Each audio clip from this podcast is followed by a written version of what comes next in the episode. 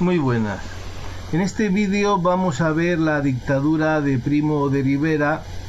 Vamos a estudiarla muy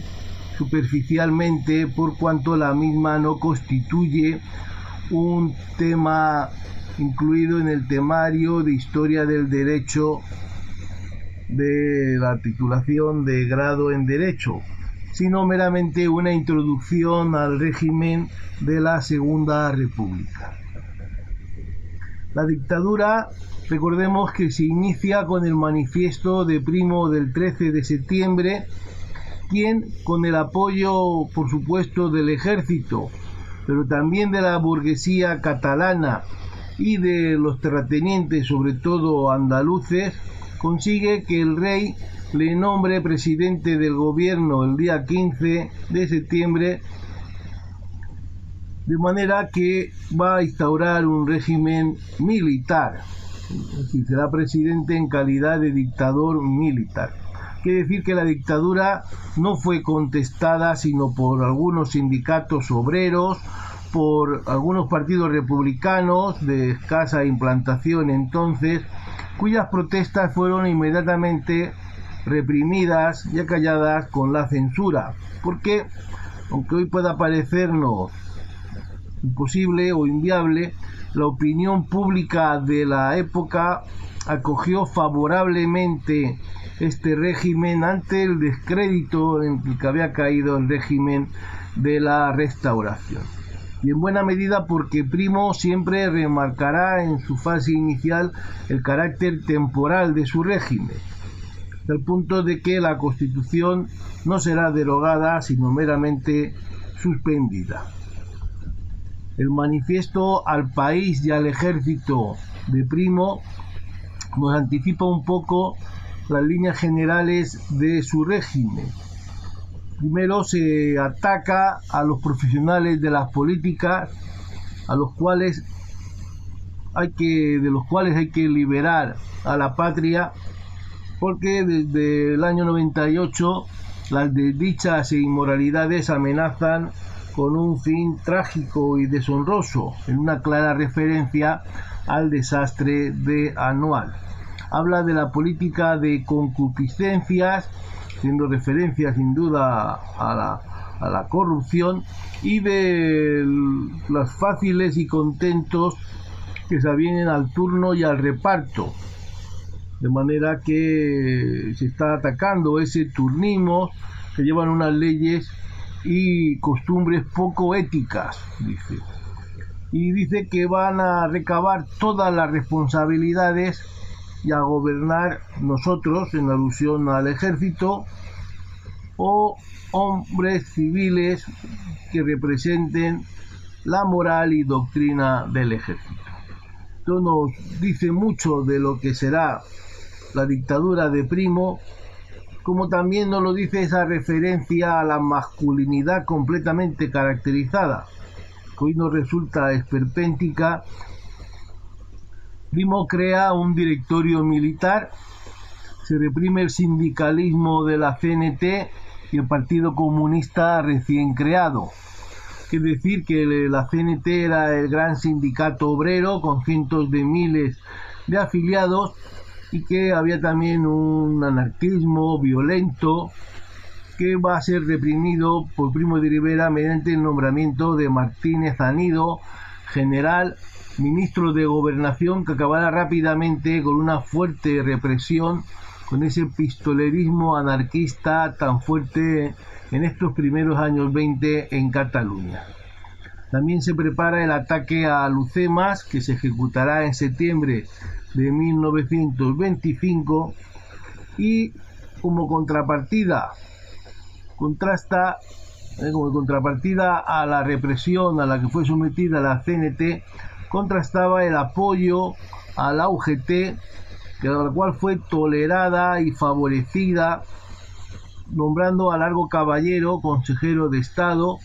y colaborando la UGT en los jurados mixtos, que son la gran aportación del régimen para la solución de los conflictos obreros en las empresas. Hay que decir en honor a la verdad que Indalecio Prieto, se opone a esta colaboración y va a aparecer por ello una fuerte rivalidad entre ambos líderes ugetistas y socialistas. La burguesía catalana, también industrial, también comenzó prestándole su apoyo, aunque luego se lo retirará, sobre todo por el tema autonómico, y la legislación social, en el sentido profundizando en las reformas de Canalejas de décadas atrás, pues van a limitar el trabajo de la mujer, favorecer la construcción de viviendas obreras y un modelo de formación profesional. Pero será en la política de amplias inversiones públicas donde el régimen quiera obtener su reconocimiento, mejorando las comunicaciones con carreteras y ferrocarriles y sobre todo la gran política de regadíos y construcción de presas que eh, se llevó a cabo bajo la supervisión del ingeniero Lorenzo Pardo, el cual curiosamente también trabajó con Prieto en la República y después en la dictadura de Franco. Aquí vemos cómo recogía la prensa gráfica de la época el golpe de Primo, Constitución, Corte y el jurado suspendidos porque hay que decir que, como ya en su día se comentó, el tribunal del jurado fue suspendido, ya no volverá a haber jurado hasta la República y las Cortes y la Constitución, como decíamos, no fueron directamente derogadas, sino suspendidas hasta nueva orden. La dictadura también llevó a cabo una reforma administrativa para la que Primo se apoyó en Calvo Sotelo. Calvo Sotelo había trabajado con Maura, de quien voy a decir que es continuador de sus planteamientos reformistas. Primero será director general de Administración Pública y luego ministro de Hacienda. En el primer cargo culminará la reforma local de la administración local con el Estatuto Municipal de 1924 y el provincial de 1925, que trata de ofrecer cierta autonomía el desarrollo municipal, si bien hay una absoluta desconfianza hacia el sufragio universal, que aparece totalmente mediatizado mediante un sistema de participación electoral parcialmente corporativo. Esto también se pretendía con ello acabar el caciquismo tradicional y fue la parte posiblemente mejor vista de la obra de Primo de Rivera. También Calvo Sotelo reforma la hacienda pública saneándola y se crean los dos grandes monopolios que serán mantenidos a lo largo de las décadas, el monopolio de petróleo de CAMSA y el de teléfonos en manos de la Telefónica Nacional de España, ha llamado hasta la actualidad prácticamente.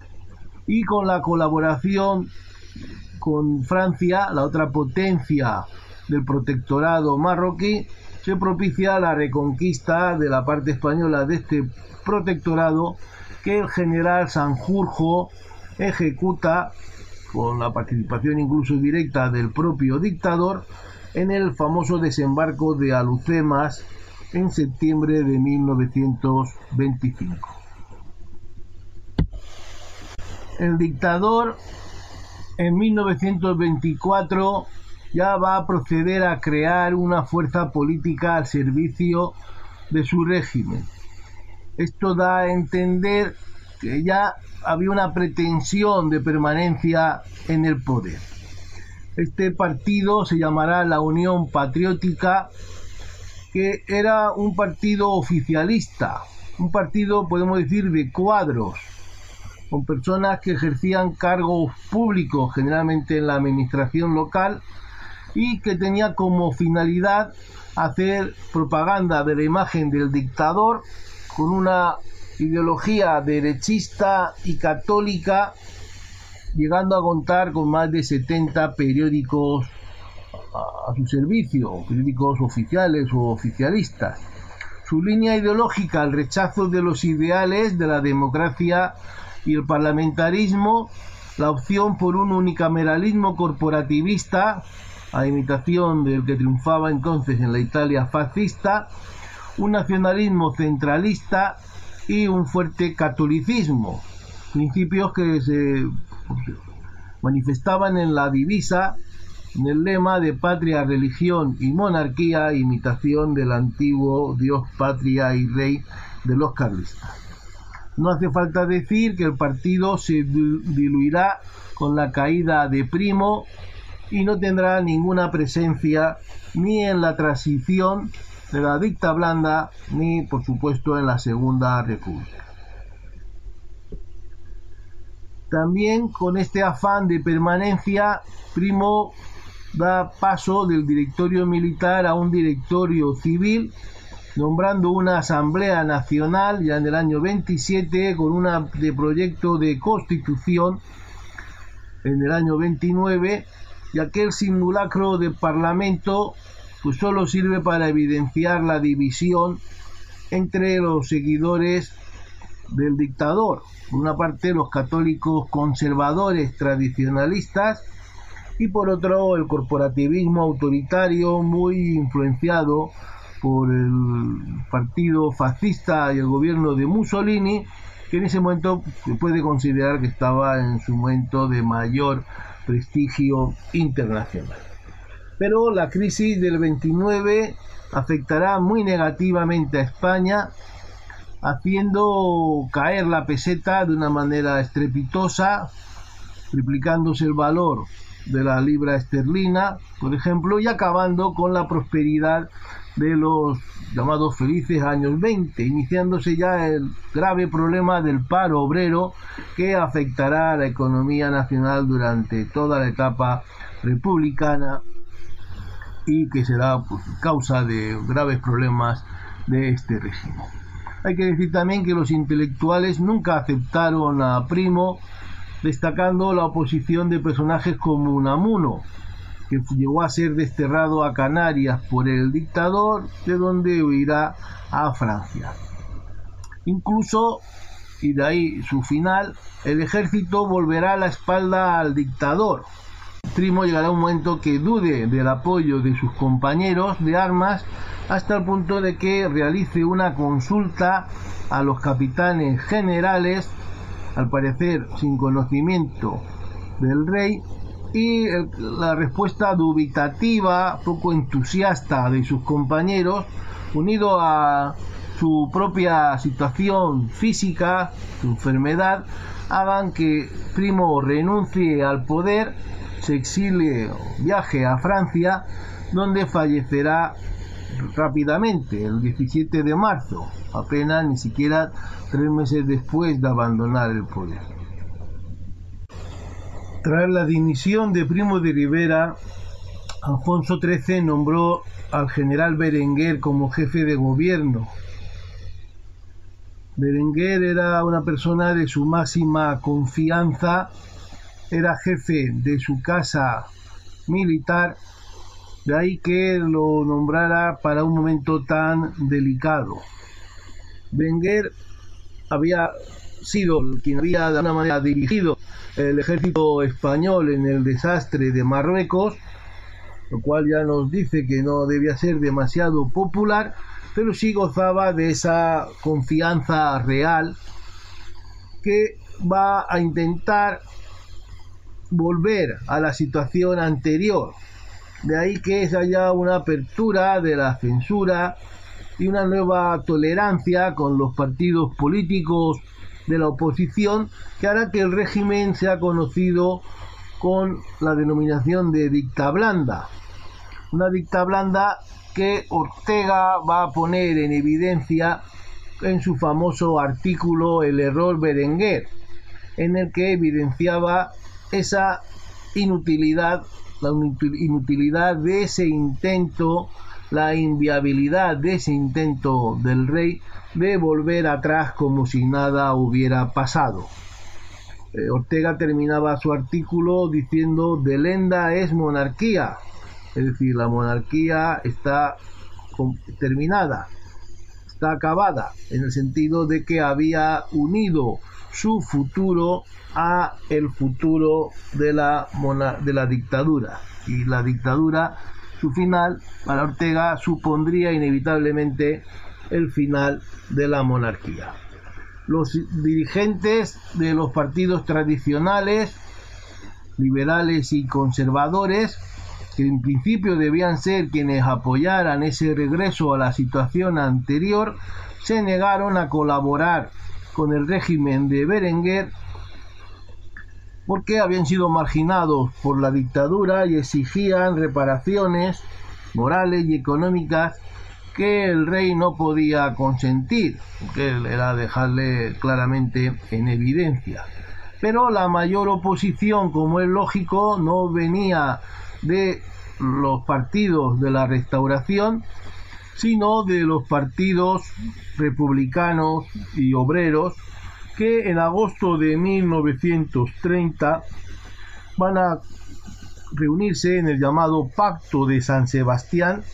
que los socialistas están representados por algunos líderes a título individual, crean un comité revolucionario y nombran a Aniceto Alcalá Zamora, republicano conservador y antiguo ministro del ejército del rey, como presidente provisional de este comité que va a buscar la caída de la monarquía y la instauración de un régimen republicano,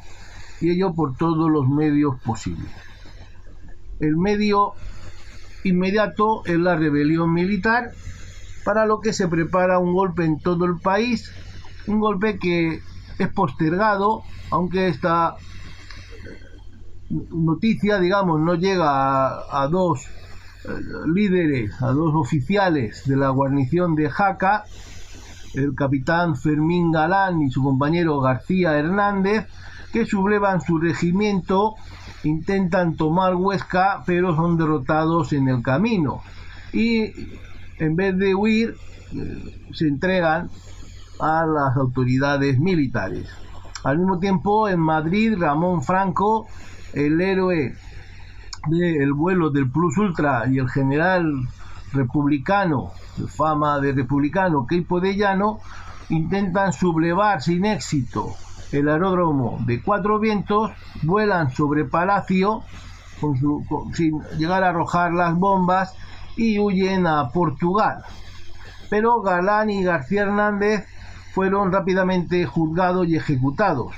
con la excusa del fallecimiento de varios militares en las refriegas que tuvieron lugar camino de Huesca, y eso llevó a que se convirtieran pues en los mártires del republicanismo, los llamados mártires de Jaca, hay que decir que para todos los historiadores que han estudiado estos sucesos, el fusilamiento de estos oficiales fue un error del general Berenguer y del propio rey, porque van a otorgar una gran popularidad a la causa republicana, mientras que la monarquía va a quedar desprestigiada, marcada como un régimen sangriento. Hay que decir que era un golpe estrictamente republicano, ya que ni la UGT ni la CNT llegaron a declarar ningún tipo de huelga general. Y el Comité Revolucionario, constituido en San Sebastián, pues una parte escapó al extranjero, como Leroux, Azaña o Prieto, mientras otros, como el propio Alcalá Zamora, Miguel Maura, hijo de Maura y también republicano de derechas, o Largo Caballero y Fernando de los Ríos, socialistas, van a ser detenidos y eh, también hay que decir que en la opinión pública esta detención de estos líderes y su posterior juicio se tornará en contra del gobierno. Berenguer convoca unas elecciones generales, pero por supuesto ni la oposición republicana, ni siquiera los grupos de centro reformista como el de Melquiades Álvarez o los liberales de viejo cuño que comandaba Santiago Alba van a entrar al trapo. Ellos manifestarán su rechazo a participar en estas elecciones que se tenían dirigidas desde el gobierno y exigen la convocatoria de elecciones a cortes constituyentes con plenas garantías. Ante la situación de bloqueo y el desprestigio, Berenguer dimite y el rey da mandato de formar gobierno a Sánchez Guerra, quien en su imposibilidad de encontrar ministros representativos llegó a ofrecer carteras incluso a algunos de los miembros detenidos del comité, lo cual fue rechazado por el rey, pero también eh, obviamente por los propios miembros del comité revolucionario. Sánchez Guerra declinó, por lo tanto, ante la imposibilidad de hacer el gobierno que quería, declinó el mandato real y el rey nombró un nuevo presidente en una persona poco preparada para ello, poco avezada en materia política como era el almirante Aznar, quien formó un gobierno de concentración monárquica que convocó elecciones municipales, postergando las generales para intentar volver a la normalidad poco a poco. Como hemos dicho, los conspiradores fueron juzgados, pero fueron condenados a penas muy bajas y puestos en libertad provisional. De manera que la opinión pública interpretó en realidad el juicio como un juicio a la monarquía de la que salió esta mal parada. En abril, el 12 de abril, tuvieron lugar las elecciones en las zonas urbanas las candidaturas republicanas y socialistas obtuvieron un gran triunfo, aunque en las zonas rurales. Hay que decir que los partidos monárquicos, la unión monárquica, porque fueron unidos, fue quien obtuvo la mayoría de los concejales, pero todo el mundo era consciente que aquellas eh, elecciones eran un plebiscito, que así se había enfocado desde los partidos republicanos y los propios partidos monárquicos y el propio gobierno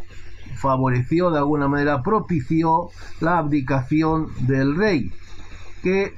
se exilió el propio día 14.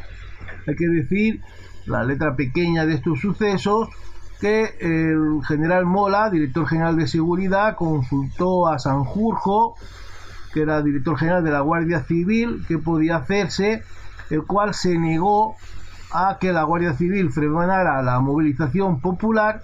y desde el Consejo de Ministros, como decíamos, se acabó aconsejando al rey su salida y entregando el poder a un gobierno provisional constituido por aquellos que estaban eh, en este momento en libertad provisional, eh, habían sido condenados en el juicio de marzo y se formó un gobierno presidido por Niceto Alcalá Zamora con el apoyo de republicanos de izquierda y derecha, socialistas y nacionalistas catalanes.